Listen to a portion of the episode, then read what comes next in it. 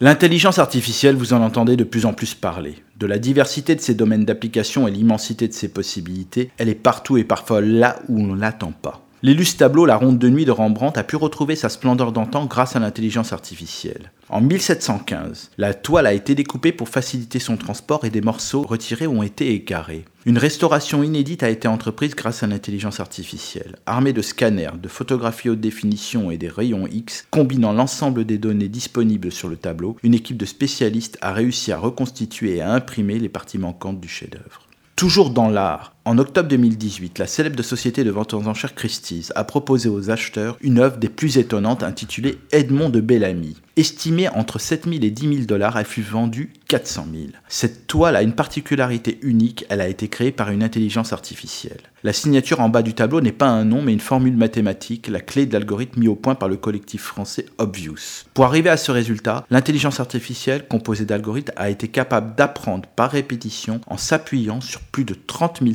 tableaux réalisés par des peintres célèbres et qui ont permis la création de cette toile. Une autre création permise par l'intelligence artificielle est cette chanson d'Adiskar. On croirait écouter une 239e chanson et inédite pour le coup des Beatles, mais ce n'est pas le cas. Celle-ci a été créée à partir des 238 que nous connaissons. Je vous laisse écouter quelques secondes.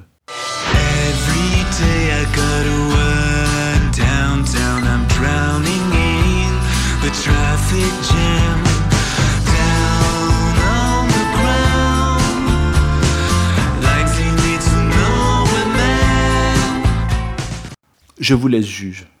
Dans un tout autre domaine, cette fois, on retrouve de l'intelligence artificielle au service de l'apiculture. Dans un kibbutz de Galilée, une start-up israélienne construit des ruches robotisées qui surveillent les abeilles 24 heures sur 24 et permettent de réduire la mortalité de ces pollinisateurs majeurs. Le conteneur appelé Biome peut abriter 24 ruches, toutes gérées par un robot programmé par une intelligence artificielle qui surveille les insectes, contrôle leur habitat et leur procure des soins. Le robot peut distribuer automatiquement du sucre, de l'eau, des médicaments. En cas de problème, il alerte l'apiculteur via une application. Ce dernier peut intervenir à distance ou se déplacer si nécessaire.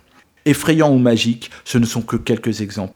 L'étendue des applications de l'intelligence artificielle est infinie. Il faudra rester vigilant quant à l'éthique des commanditaires et des programmeurs, mais la phrase de Sky is the limit n'a jamais autant trouvé son sens. À la semaine prochaine.